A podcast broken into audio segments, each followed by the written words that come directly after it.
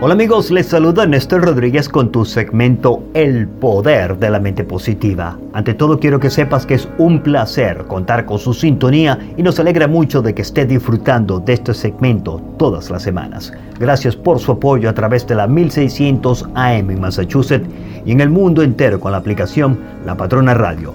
Y ahora también nos puedes escuchar por Spotify Podcast con el nombre El Poder de la Mente Positiva. La semana pasada hablamos de los 17 principios del éxito. Esta semana quiero compartir con el auditorio esta hermosa historia que la conseguí en el libro que se llama Alcance el éxito a través de una actitud mental positiva de Napoleón Hill y W. Clementon Stone.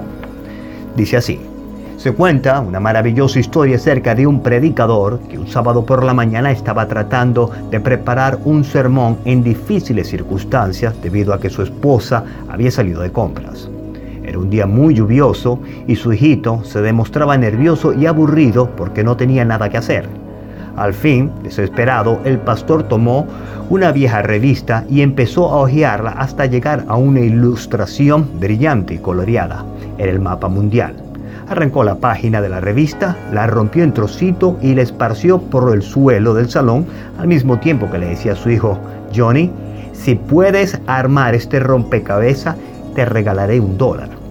El predicador supuso que la tarea le iba a llevar al pequeño Johnny una buena tarde de la mañana, pero a los 10 minutos escuchó llamar a la puerta de su estudio. Era su pequeño hijo.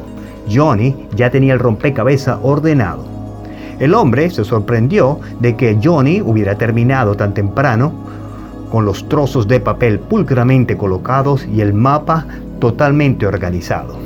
Le preguntó, hijo, ¿cómo has hecho esto tan deprisa? Le preguntó el predicador. Oh, contestó Johnny, ha sido muy fácil. En la parte de atrás había la imagen de un hombre.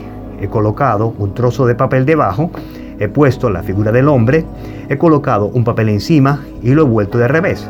He pensado que si la figura del hombre estaba bien, el mundo también lo estaría. El clérigo sonrió y le entregó al hijo su dólar. El clérigo le dijo, también me has dado el tema del sermón para el día de mañana. Esto quiere decir, si un hombre está bien, el mundo estaría bien. Esta idea encierra una gran lección.